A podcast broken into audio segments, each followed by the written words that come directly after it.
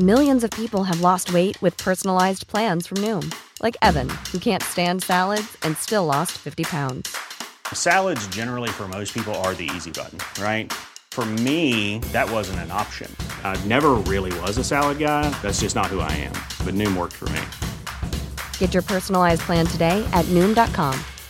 Real Noom user compensated to provide their story. In four weeks, the typical Noom user can expect to lose one to two pounds per week. Individual results may vary.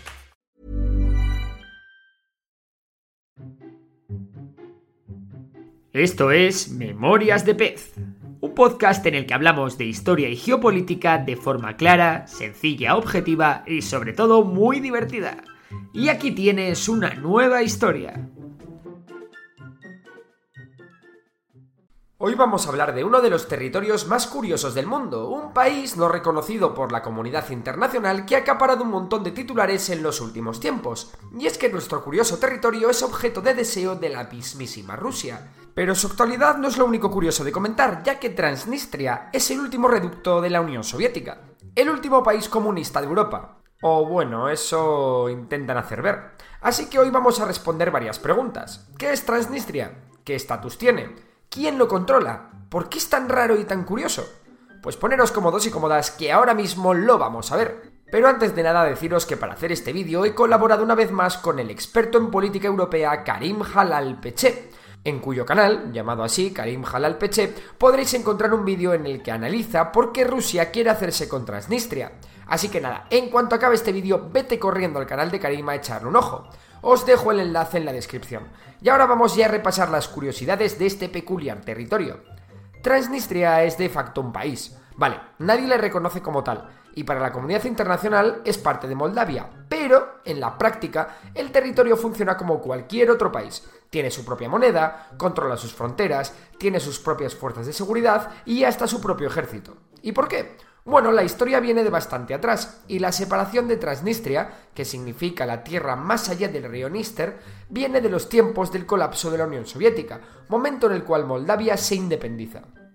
En esos tiempos, toda Moldavia estaba inmersa en un furor nacionalista, en los que la bandera moldava era honrada y venerada. Bueno, en toda no, me explico. En casi toda Moldavia los ciudadanos de etnia moldava eran mayoría, pero en la zona de Transnistria esto no era así, y los ciudadanos de etnia moldava eran minoría, suponiendo un 40% de la población, mientras que los ciudadanos eslavos, que mayoritariamente eran prorrusos, pasaban del 53%.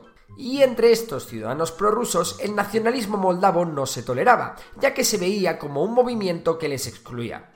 Esta diferencia entre ciudadanos eslavos y de etnia moldava sí que viene desde muy atrás, ya que tradicionalmente el oeste de Moldavia ha tenido mucha más influencia latina, mientras que el este ha tenido mucha más influencia eslava de los tiempos del Imperio ruso. En fin, que cuando la Unión Soviética estaba ya en las últimas y Moldavia caminaba hacia la independencia, los ciudadanos mayoritariamente prorrusos de Transnistria decidieron que aquello no iba con ellos y se llevaron a cabo una serie de tremendas protestas en contra de los movimientos nacionalistas del gobierno central. Y es que entre 1989 y 1990, el moldavo sustituyó al ruso como lengua oficial, se adoptó el alfabeto latino en lugar del cirílico, se adaptó la actual bandera de Moldavia e incluso se cambió el himno también cambió el nombre del país de República Socialista Soviética de Moldavia a República de Moldavia. Ante estos acontecimientos, los transnitrios proclamaron la independencia de la región el 2 de septiembre de 1990 y Transnistria se convirtió en una de las repúblicas no reconocidas que surgieron en la Unión Soviética, junto a Abjasia, Osetia del Sur y el Alto Karabaj.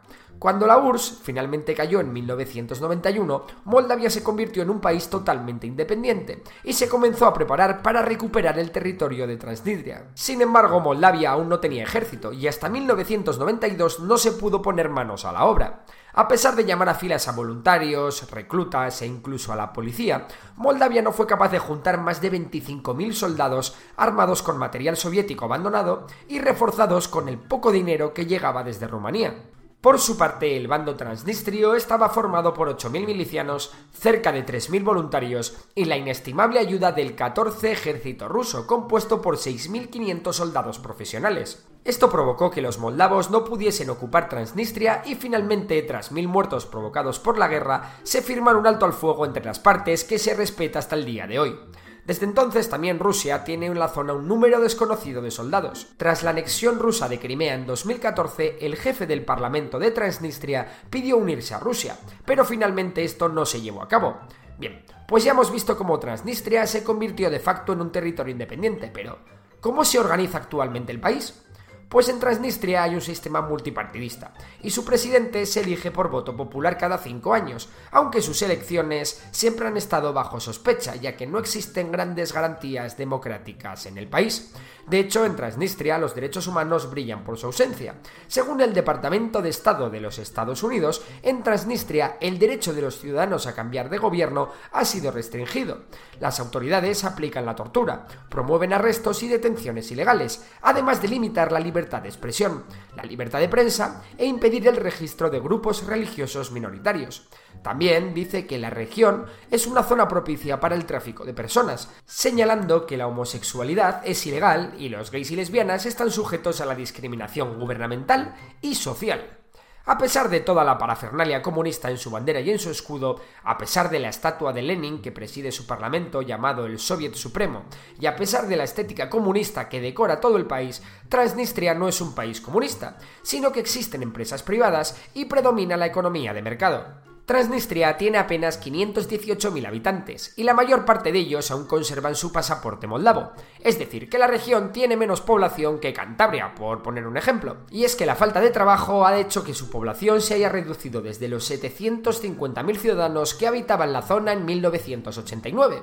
En cuanto a su estatus, como ya hemos dicho, ningún país reconoce a Transnistria como país independiente, salvo los otros territorios que están en una situación parecida, como la República de Abjasia, la República de Osetia del Sur y la República de Artsaj. Por su parte, Rusia ya ha expresado que solo atenderá a la solicitud de anexión por parte de Transnistria si Moldavia se unifica con Rumanía. No obstante, la guerra de Ucrania ha cambiado el tablero de juego y esta posición rusa podría cambiar. La ONU, por su parte, aprobó una resolución en la que insta a Rusia a que retire sus tropas y su armamento de Transnistria. En cuanto a su economía, Transnistria es bastante pobre, y si se mantiene a flote es gracias a la ayuda económica que llega desde Rusia. También la Unión Europea tiene un programa de ayuda económica enfocado a incrementar la cooperación entre ambas orillas del río Níster. La economía se basa en la industria pesada, producción eléctrica y las manufacturas textiles. Estos tres sectores suman el 80% del total de la producción industrial. Pero ante todo, Transnistria depende de un gran conglomerado empresarial, Serif. Serif está presente en casi todos los sectores económicos del país y tiene desde supermercados hasta gasolineras, pasando por servicios de telecomunicaciones, concesionarios de coches, refinerías, grandes almacenes y mucho más. También son dueños del gran equipo de fútbol de Transnistria, el Sheriff, que llegó a ganar en Champions en el Bernabéu al Madrid. Por su parte, el PIB per cápita de Transnistria no llega a los 2.000 dólares, así que ya os podéis imaginar las condiciones en las que viven la mayoría de sus ciudadanos. Y bueno, por mi parte esto es todo. ¿Y tú qué opinas de Transnistria? Si te ha gustado el vídeo ya sabes que puedes darle a like, suscribirte y si te gusta la economía seguir a Memorias de Tiburón. Por lo demás, un saludo y hasta la próxima. Si te ha gustado el episodio de hoy, recuerda que puedes seguirnos en Spotify. Y si nos quieres echar una mano, puntúa el podcast con 5 estrellas. Por lo demás, un abrazo y hasta la próxima.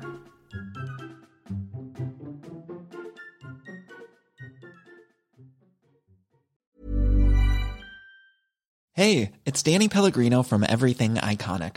Ready to upgrade your style game without blowing your budget? Check out Quince. They've got all the good stuff shirts and polos, activewear, and fine leather goods, all at 50 to 80% less than other high end brands.